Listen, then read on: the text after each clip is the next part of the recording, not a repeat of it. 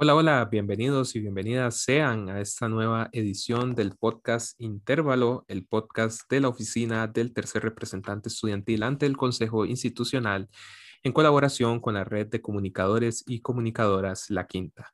Mi nombre es Esteban González y en esta nueva edición del podcast Intervalo, que tiene como finalidad em, informar a la comunidad estudiantil en este intervalo mientras esperamos a las elecciones acerca de quiénes son las personas candidatas, las personas detrás de las ideas. El día de hoy cuento con otro distinguido invitado, el cual es el ingeniero Diógenes Álvarez Solórzano, eh, que es docente de la Escuela de Ingeniería en Producción Industrial y quien está postulando su nombre para ser representante del sector docente en el Consejo Institucional. Le damos la bienvenida entonces a Diógenes a Intervalo. Bienvenido, Diógenes. Muchas gracias, Esteban, y gracias por la oportunidad. El día de hoy, Diógenes, entonces queremos abordar un poco acerca de, bueno, ¿quién, quién es usted? Creo que es la primera pregunta que quisiéramos abordar. ¿Quién es Diógenes? ¿Cómo, cómo fueron sus primeros años de vida? ¿Dónde creció? Cuéntenos un poco acerca de esta temática. Muchas gracias, Esteban, y por la oportunidad. Y, y voy a tener un nivel de recordación enorme, porque me decía mamá, mamá cuando estaba muy pequeño, una vez yo llegué a, a, describirle como a los 10 años, 12 años de edad, eh, mamá, ¿te acordabas cuando nosotros viajábamos en avión, en esos aviones grandes eh, de las líneas aéreas costarricenses, LAXA, aviones de bimotores, desde la finca, finca Pocares hasta Santa Cruz de Guanacaste? Me dice, vea papito, él me trataba de esa forma, vea papito, dice, no, no lo, no lo puedo creer que usted recuerde eso. Digo, ¿por qué, mamá? Dice, porque usted tenía solamente tres meses de edad. Y entonces, desde ahí nace, nace una, una, una vida, una vida interesante, criada con mis abuelitos, un, un abuelito materno, eh, bastante, bastante político, casi gobernador, o fue gobernador de la provincia en Guanacaste. Ya desde muy niños me apasionaba la música, desde muy niños me apasionaba lo que eran las matemáticas, desde muy niños me apasionaba estar muy metido en, en mi casa, estudiando. Una de las críticas que sean mis, mis maestras en, en la escuela. Yo estuve, estuve en, dos, en dos tipos de escuelas. En una escuela que se llamaba la Escuela para Varones y después estuve en otra escuela que se llamaba la Escuela para Mujeres, que ya en aquel momento pues ya no, ya no existía esa diferenciación, sin embargo se había criado de esa forma. Pues ya muy niños, para rememorar, digamos, esos, esos momentos, mis padres se, se casan, se van a vivir al lado de Punta Arenas, al lado de Quepos. Siendo yo guanacasteco, siendo yo santacruceño, en este caso, no, no nací necesariamente en, en, la provincia, pues me crié, me crié después de seis años de edad, me crié bajo, bajo terneros, me crié bajo, bajo garrobos, me crié eh, matando pajaritos. En aquel momento, pues no era pecado los matar los pajaritos o, los, o las codornices, digamos que uno llegaba, las mataba, se las llevaba a la casa y las cocinaba. Eso, esos, esos eran mis años de, de niños, tomando, tomando jugo de limón con sal, toma, eh, jugando con mis primos tenis de mesa, jugando con mis primos, eh, tomando los gallitos en, en, aquel, en aquel momento y hacerlos pelear. En aquel momento no era, no era algo no era algo incorrecto, digamos, en los tiempos actuales, pues eso se, se vuelve incorrecto. Y ahí pasan mis años de música, a los seis años de edad ya solfeaba, solfeaba, ya tocaba un instrumento. Después de esos años de edad entré a lo que fue la escuela y en, y en la escuela comencé a desarrollar mis capacidades en, en matemática, comencé a, a, a, desarrollar esas, esas facilidades. Y yo quiero recordar algo, algo que realmente me trae, me trae colación. Cuando era niño, mamá me mandaba a hacer, digamos, los mandados a una pulpería, a una verdulería que estaba ahí muy cerca, digamos, de mi barrio. Y lo interesante era que cuando cuando el verdurero iba preparándome las verduras que mamá me había mandado a comprar, yo iba mentalmente, iba haciendo los cálculos, iba haciendo los cálculos, iba haciendo los cálculos, y cuando terminaba ya de comprar todo, él agarraba un papelito y comenzaba a anotar los valores y comenzaba con una calculadora, pero cuando él iba haciendo la suma, y la, y la resta en ese sentido, digamos, en, en lo que estaba él, él, él buscando el total, yo le daba por adelantado cuál era el valor. Dice, no, no, no te lo puedo creer. Y efectivamente, cuando él terminaba de sumar, era exactamente el valor, el valor que él me daba en la calculadora, el valor que yo le había dado a él. Fue tal, tantas veces que yo realicé, yo realicé esto que a los siete años de edad, él me contrató, me contrató en la verdulería, me dijo, no, no, vengas aquí, me ayuda más bien. Y después me nombró administrador. Entonces ya a los siete años de edad, siete, ocho años de edad, donde no era pecado ser menor de edad y poder trabajar, ya yo tenía mis propios ingresos. Además de ayudarle a papá en la finca que él tenía, íbamos a cortar naranjas, cortábamos naranjas, cortábamos mandarinas, cortábamos aguacates, aguacate el bueno, porque hoy tenemos que, importarlos, pero en aquel momento esa era la, la, forma de niño que yo, que yo vivía hasta entrar en el colegio. En el colegio fui director de la estudiantina, las habilidades que tenía en, en, música y además de eso, pues como me encantaba la matemática, también logré, logré ganar una olimpiada, una olimpiada a nivel de colegio. Y todavía recuerdo de mucho cariño que la olimpiada a nivel regional la perdimos por un problema tan fácil que todavía lo tengo archivado aquí en mi biblioteca. Un problema sencillísimo, un sistema de ecuaciones de dos incógnitas. Y yo fui el responsable de fallar en ese problema. Así que después de esto, pues eh, siempre busqué por un reto de una tía mía, un reto de una tía mía que me, que yo le comenté a una tía que yo tenía y tengo mucho cariño a la fecha y le dije, ¿sabe qué tía? Ya yo a, como a los 11, 12, 13 años de edad y le dije, ¿sabe qué tía? Yo quisiera cuando yo salga del colegio ir a estudiar a, a Cartago. Me dice, ¿a dónde querés ir? Me decía él, ella, ¿a dónde querés ir? Dice, le digo, quiero ir a estudiar al Tecnológico de Costa Rica. Me dice, ¿ah? No. Dice, no, no, no vas a poder. Le digo, ¿por qué tía no voy a poder? Dice, porque ahí solamente entra la gente inteligente. Y ustedes no saben la reacción para mí que pudo haber sido negativa y pudo haber sido positiva, porque realmente yo dije, le voy a demostrar a mi tía que yo tengo la capacidad de poder entrar a la institución y entrar al tecnológico a estudiar precisamente. Y así fue como me, me establecí como reto ir al Tecnológico de Costa Rica a estudiar. Me ofrecieron becas de, de la Universidad de Costa Rica y yo dije, no, no la acepto. Yo voy a ir a estudiar al Tecnológico nada más para que mi tía vea que sí yo pude, que sí yo puedo. Y efectivamente, hice el examen de admisión del TEC y con todo orgullo, todo orgullo, entré al Tecnológico, entré al Tecnológico a estudiar ingeniería en computación, era lo que yo había matriculado. Y cuando yo llegué al Tecnológico, y aquí tal vez el entrevistador, digamos que estudia Administración de Tecnologías de Información, nada más con las disculpas del caso en ese sentido, cuando yo llegué a, estudiar al TEC, o cuando llegué a matricularme al TEC, me arrepentí de matricular ingeniería en computación administrativa, que se llamaba en aquel momento. Yo dije, no, no, no, no, la verdad es que yo no quiero estudiar ingeniería en computación, porque esa la voy a sacar por suficiencia. Eso fue lo que yo pensé en ese momento, ¿verdad? Imagínense, soy un chico de 17 años pensando en ese sentido, y yo quiero estudiar ingeniería en producción. Ya qué interesante. Y me fui a la carrera de ingeniería en producción industrial. Todavía recuerdo con gran cariño la persona que estaba ahí como director, el, el doctor Jorge Acuña que por cierto recientemente pasó por una enfermedad, y ahí está el doctor Jorge Cuña, yo dije, vengo aquí a matricularme. Me dice, ¿cómo a matricularse? Y usted no está aquí en la lista. Le digo, sí, yo efectivamente había escogido como primera opción ingeniería en computación me dice, pero usted, usted no está aquí. Sí, yo tenía matrícula como para las 8 y 10 de la mañana aproximadamente.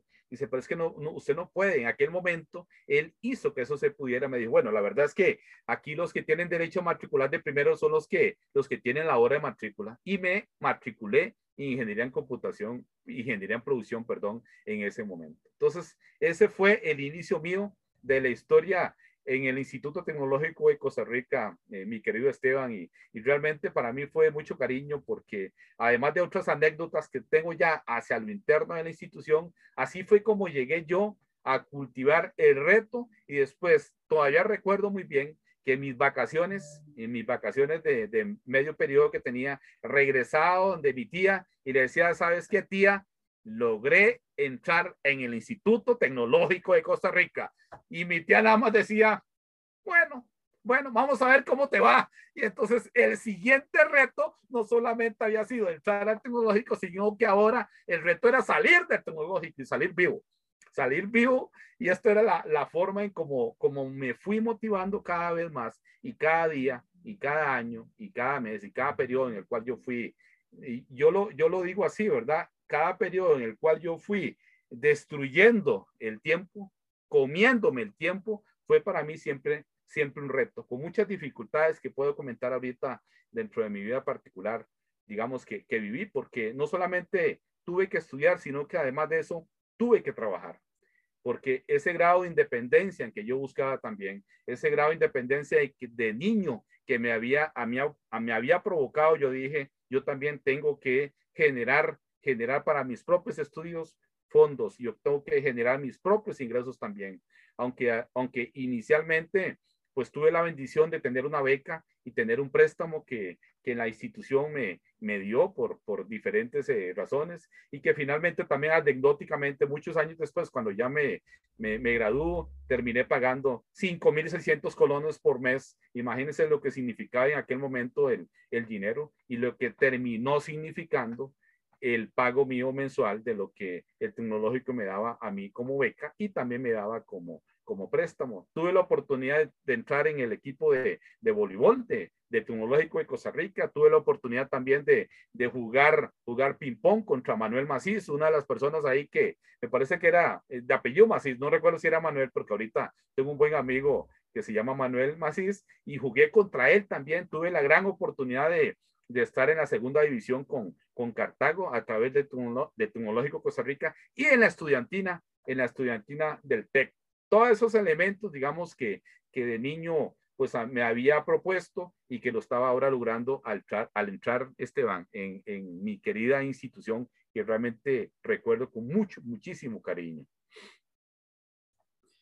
Sin duda, qué, qué complicado eh, resumir toda una vida, ¿verdad? En, en, unos pocos minutos, pero estos conceptos que usted menciona, don Diógenes, esta perspectiva general nos hace una idea, ¿verdad? De, de todo su recorrido, tanto en la vida como incluso en este caso como estudiante. Y me gustaría puntualizar también en ese elemento de, de Diógenes como estudiante del TEC, cómo fue su vida universitaria, tal vez nos pudiera comentar algo que usted recuerde con especial cariño o, o, algo que tal vez con no tanto cariño, ¿qué nos podría decir al respecto? Claro, Esteban, e, es, es, es interesante porque cuando yo comienzo a recordar mm, lo que era mi, mi, vida, mi vida estudiantil, eh, hay algunos compañeros que de vez en cuando me topo y me la recuerdan. Y yo digo, así era yo, así era yo. O sea, a mí, a mí mm, he, he pasado desapercibido, he pasado desapercibido, digamos, esa, esa vida que, que yo tuve, la vida de estudiante.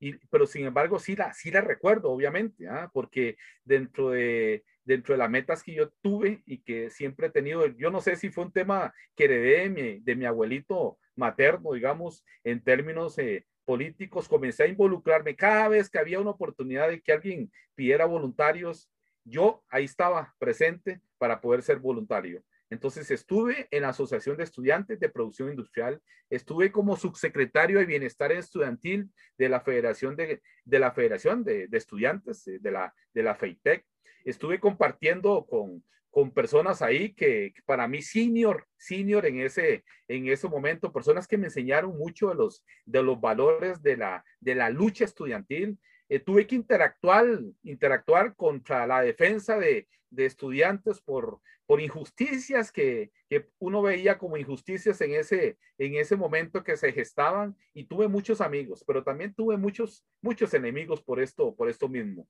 Pero la oportunidad de poder tener las puertas abiertas de la vicerrectoría en ese momento, de, de la Viesa, por ejemplo, e ir a, reunirme con el vicerrector de vida, de vida estudiantil y presentarle una situación específica de un, de un compañero, de, de un estudiante, para mí era algo relevante. Y también ser escuchado, ser escuchado por aquellas personas. Cuestiones injustas, injustas que yo sentí cuando estando yo con algunas necesidades económicas, opté por, por, por tramitar una beca, una beca alimenticia, porque había entrado una, en un conflicto en temas de, de mis ingresos y de los ingresos que yo recibía a través de la beca y del préstamo que no me alcanzaba. Entonces busqué también una beca alimenticia y con un amigo, un amigo que todavía lo recuerdo muy, de mucho cariño, Juan Manuel se llamaba, se llama, y en Santa Bárbara Heredia vivía él. Recuerdo que todavía él, venía, venía, digamos, al tecnológico, era una persona de, de ciertos eh, eh, recursos importantes, viajaba en carro, eh, tenía su familia muy cercano, yo no, yo, yo tenía que vivir en residencia estudiantil y además de eso tenía que, que algunas veces hasta caminar hasta el tecnológico porque no tenía ingresos o no tenía suficientes fondos para viajar en bus. Y recuerdo que lo, me dijo, animémonos, dice, pidamos esa, esa beca, esa beca alimenticia. Y entonces los dos presentamos, los dos presentamos la oportunidad de la, de la beca alimenticia. ¿Y qué sucedió? Interesante, dentro de las partes que para uno hoy son, son de mucho cariño recordar esto. ¿Qué sucedió? A él le dieron la beca, la beca alimenticia, y a mí me la negaron.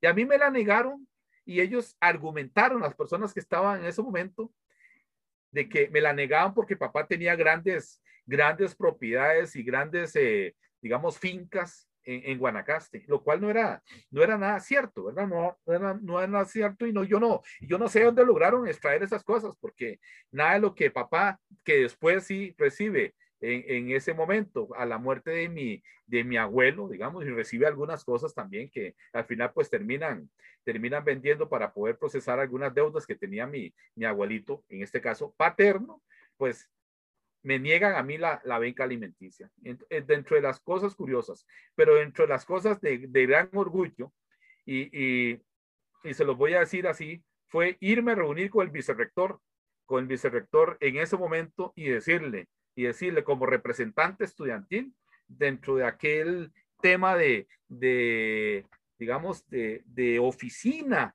de, de poder defender los derechos de los estudiantes, fue decirle a él, ¿sabes qué? Si no resuelves el problema, el problema de X persona, puedo dar nombres y apellidos porque sí me recuerdo muy bien de ellos, o ya son profesionales, digo, ¿sabes qué? El lunes, el lunes vamos a estar aquí cerrando el tecnológico y nos vamos a alzar en huelga, digo, porque no estás resolviendo lo que tienes que resolver por un estudiante. Y vean que, que realmente ahorita me, me, me emociona pensar, pensar en eso. Me emociona pensar en eso porque aunque parecía una amenaza ante la situación que se estaba dando, pero sí parecía también de que había una pasividad enorme para solucionar un problema grave que se estaba dando con respecto a un compañero, un compañero estudiantil. Y eso que la parte reglamentaria nosotros en los tiempos en los tiempos actuales sí, en aquel momento la parte reglamentaria no nos apoyaba mucho a nosotros como estudiantes. Y esa fue mi vocación, mi vocación para poder defender defender a aquellos que me habían nombrado para que los pudiera defender. Yo, yo siempre, siempre he pensado, digamos, y, rememoro, rememoro esos, esos momentos porque, porque siendo estudiante eh, estaba dispuesto. Yo pienso que tal vez hoy no estaría dispuesto a hacerlo, ¿verdad? Pero porque tengo familia, tengo mi esposa, tengo mis hijas. Pero en aquel momento, siendo yo soltero y siendo estudiante, estuve dispuesto a enrolarme. Vean ustedes, a enrolarme en la milicia, en la milicia nicaragüense para poder ir a defender a otras personas en Nicaragua. Y ese era uno, era uno de, los, de los valores que manejamos a nivel de la Federación de Estudiantes. O sea, estábamos todos dispuestos y les puedo, les puedo mencionar, les puedo mencionar apodos, porque en aquel momento se manejaban apodos. Tener un indio, un indio que estaba dispuesto a ir a pelear por otros, era una consigna, una consigna importantísima nosotros como, como movimiento estudiantil. Y eso me generó, me generó, Esteban, me generó la motivación que cada vez que yo viajaba a San José, vía bus, pasaba por una institución que se llamaba, se llamaba, se llama Colegio Federado de Ingenieros y Arquitectos. Y yo siempre que pasaba por ahí decía, algún día voy a estar ahí, algún día voy a estar ahí. Y efectivamente, años después, posgraduado y todo esto, llegué a ser presidente de un colegio profesional, ya no defendiendo a los estudiantes, y agregando a los estudiantes, digamos, a el tema de los egresados. Y quiero, y quiero rescatar antes de, de pasar a lo siguiente, una, una anécdota importantísima con, una, con un tema cultural detrás de esto. Yo fui asistente estudiantil, asistente, horas estudiante, digamos, de un profesional que la Escuela de Ingeniería en Producción trajo de, de Japón, de Japón. Recuerdo que nosotros andábamos con, éramos dos asistentes, andábamos con él para arriba y para abajo, para arriba y para abajo. Pero uno de los unos elementos que yo recuerdo muy bien de, este japonés es que nunca nos permitió probar, probar licor, nunca nos permitió fumar, tomar un cigarro, por lo menos en presencia de él, nunca nos permitió esto. Pero además de eso, curiosamente, nunca nos permitió que pagáramos absolutamente nada nada de lo que implicaba, digamos, una salida a pasear, de lo que a él le gustaba mucho bailar. Entonces salíamos a bailar allá en el centro de Cartago, allá por las ruinas. Recuerdo una discoteca muy bonita ahí donde los estudiantes íbamos y salíamos a bailar, pero nunca nos permitió que pagáramos nada. Y una vez con, con mi amigo, con mi amigo Juan, dijimos, ¿y por qué ahora que, que él ya estaba a punto de regresarse? Porque él enseñaba círculos de calidad y era un intercambio importante para la institución y para la escuela. ¿Por qué? Porque ahora que él se, se está regresando a Japón, ¿por qué no lo invitamos? ¿Por qué no le damos una sorpresa? Y entonces efectivamente así lo hicimos. lo invitamos a una actividad, a un baile también y invitamos compañeras y compañeros y nos fuimos con él. Y cuando estábamos ahí a punto de pagar la cuenta, él nunca permitió que pagáramos la cuenta.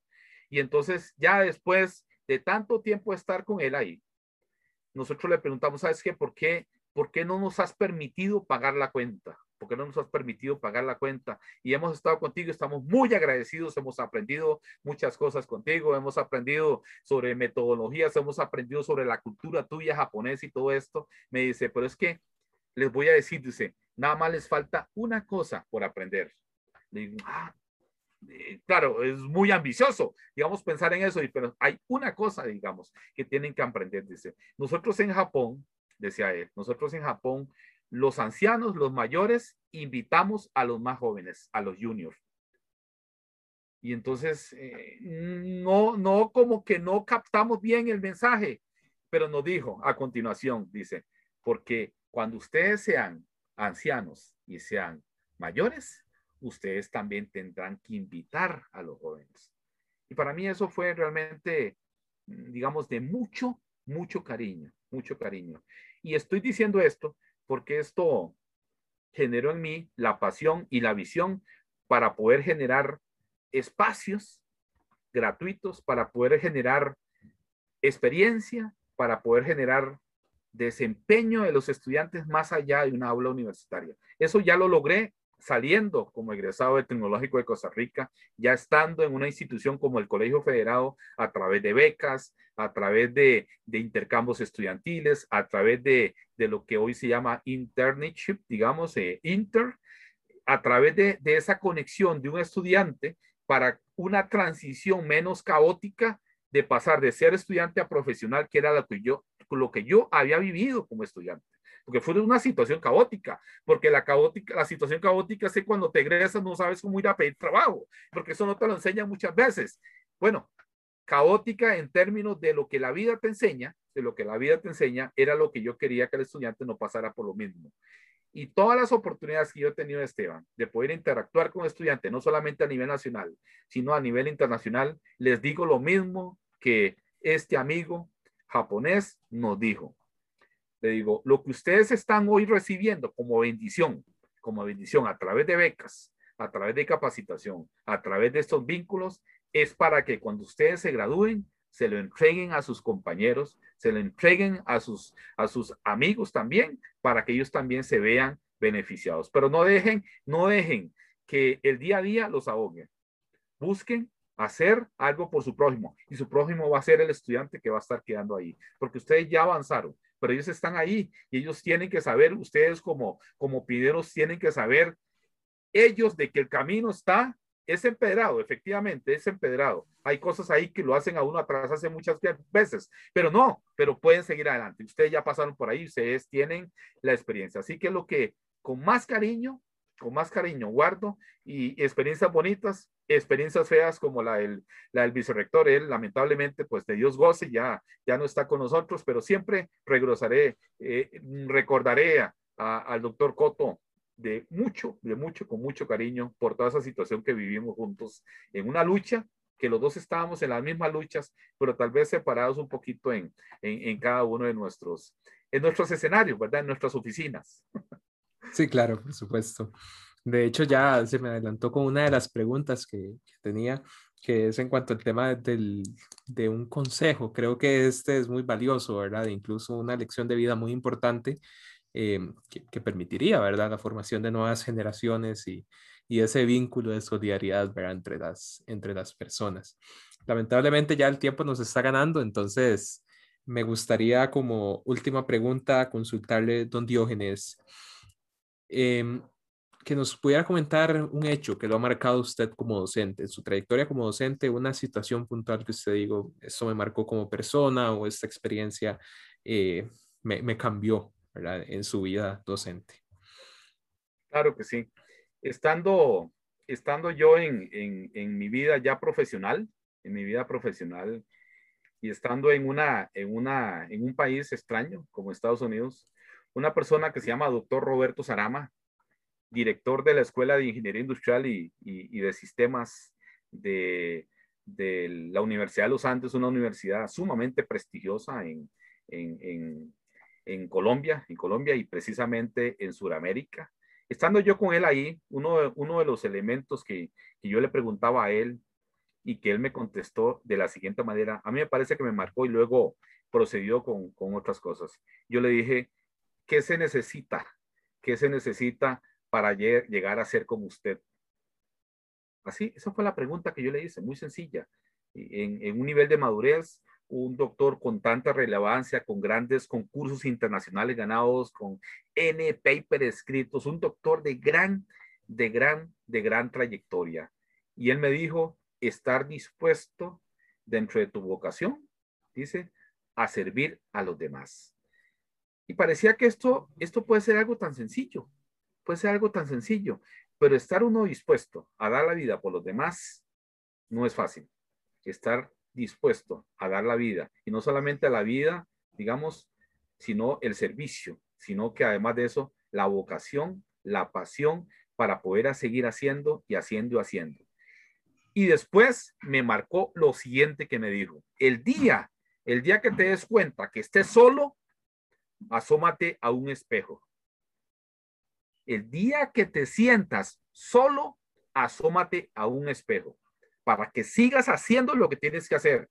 Le digo, ¿y qué gano yo con asomarme en un espejo? Que ya son dos, que ya son dos.